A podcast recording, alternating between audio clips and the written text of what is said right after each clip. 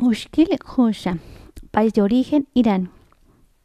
Una vez vivía un cortador de espinos y su esposa e hija. Un día que no les quedaba nada para comer, el cortador de espinos fue al desierto a cortar espinos para vender. No regresó hasta muy tarde por la noche. Se encontró con que la puerta de su casa estaba cerrada. Estaba tan cansado que se quedó dormido fuera con su fajo, de espinos. Al día siguiente volvió al, desierto y regresó a casa tarde y tuvo que dormir fuera junto a la puerta. La tercera noche encontró la puerta cerrada de nuevo. Tenía tanta hambre y sed que se desplomó en el suelo. Todavía aturdido creyó oír a un hombre que decía Cortador de espinos, mira, en el desierto hay alguien, hay, alguien está dando pan y arroz. El cortador de espinos se fue tambaleando al desierto, pero no pudo encontrar a nadie. Y cuando volvió a su hogar, alguien había prendido fuego a sus espinos. Ahora era solo una pila de ramitas en ennegrecidas. Se derrumbó y lloró. ¿Qué te pasa? dijo un forastero. El cortador de espinos le, explicó lo que le había sucedido y el forastero dijo Di siete oraciones, cierra los ojos y sube a mi caballo detrás de mí. El forastero cabalgó a un lugar cubierto de guijarros y dijo Coge todos todo los que quieras. El cortador de espinos no quería ningún guijarro, guijarro, pero llenó su bolsa y sus bolsillos por cortesía. El forastero lo llevó a su hogar y dijo Siete oraciones, abre los ojos y, desmonta. No, no, te olvides nunca de Mushkil Husha, remediador de, de, dificultades. Cada viernes cuenta la historia de Mushkil Husha y da dátiles y pasas, en, y pasas en su memoria. El hombre prometió finalmente hacerlo. Entonces se apeó y llamó a su puerta. Su esposa e hija le dejaron entrar y les contó lo que había sucedido. Después descargó los guijarros en una pila en el rincón de la sala y se fue a la cama. Más tarde, el cortador de espinos y su esposa se despertaron por una luz brillante como el claro de luna, que, venía de la pila de guijarros. Para su asombro, los guijarros, guijarros se habían convertido en piedras preciosas.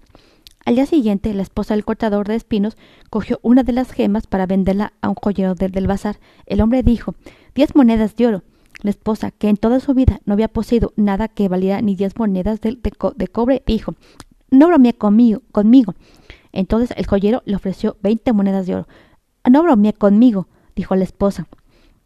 Y así siguieron hasta que la esposa dijo Solo deme lo, que vale. El joyero le dio cien monedas de oro. Después de esto, el cortador de espinos y su familia ya no pasaron necesidad.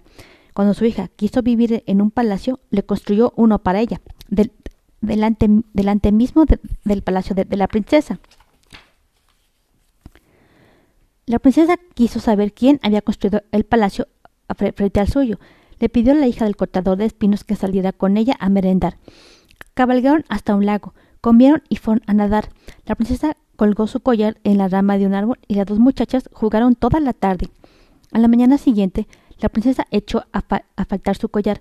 La hija del cortador de espinos debe haberlo robado, dijo. Todas las posesiones del cortador de espinos se confiscaron y él fue puesto en un cepo para para mofa de, todos. No, no, he, no, me, no me he sentido tan miserable desde la noche en que vino Hushki y se dijo a sí mismo. Entonces rogó con vergüenza que era un viernes y aunque había prometido contar la historia de Mushi Husha, cada viernes no lo había hecho nunca.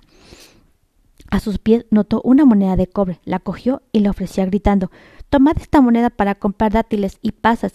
Oíd, oíd la historia de Mushki Husha, remediador de dificultades, nadie se paraba. Por fin llegó un hombre que iba al bazar, iba, al bazar a comprar una mortaja para su hijo agonizante. El hombre pensó ya que no hay nada que yo pueda hacer por mi hijo, será un acto de bondad oír la historia de este pobre mis miserable. Así que compró algunos dátiles y pasas con la moneda del cortador de espinos y escuchó la historia de Mushkilhusha, cuando el hombre regresó a su hogar, descubrió que su hijo se había recuperado milagrosamente. Al día siguiente, una doncella de la princesa fue al lago. Mirando el agua, vio el collar, pero cuando metió la mano para cogerlo, des desapareció. Entonces estornudó y levantando sus ojos vio el collar que colgaba en el árbol donde había estado todo el tiempo. El cortador de espinos fue liberado y le, y le fueron devueltas sus riquezas y su palacio. Dios Dios que concedió el deseo del cortador de espinos puede conocer también los deseos de toda la humanidad. Salve, salve Mushkihusha. Fin. Yo me, yo me comí la hogaza de pan. País de origen, España.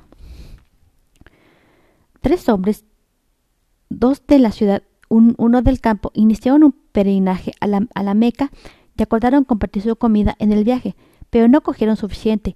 Al final de todo lo que les quedaba era harina para hacer una, solo, una sola hogaza de pan pequeña. Mientras se, cocía el, mientras se cocía el pan, los hombres de la ciudad empezaron a hablar. No hay pan suficiente para tres, dijo uno. Necesitamos un plan, decía el otro. Se pusieron de acuerdo y le dijeron al campesino No hay pan suficiente para todos nosotros, así que lo dejaremos para mañana, y el que haya tenido el sueño más maravilloso se lo comerá. Y el campesino estuvo de acuerdo. Sin embargo, cuando los dos hombres de la ciudad se quedaron dormidos, el astuto campesino se levantó y se comió la hogaza de pan. Por la mañana el campesino se despertó primero, pero fingió que estaba dormido. Oyó a los hombres de la ciudad que murmuraban Yo diré que soñé que dos ángeles me llevaron al cielo, dijo uno. Y yo diré que soñé que dos ángeles me, condujeron hasta el infierno, dijo el otro. Entonces el campesino fingió que, que se despertaba. Oh, habéis vuelto. Oh, habéis vuelto. exclamó. ¿Qué quieres decir? Ellos me preguntaron. Soñé que dos ángeles vinieron y os llevan uno al cielo y el otro al infierno. No, no esperaba que ninguno regresara, así que me, me comí la hogaza de pan. Fin.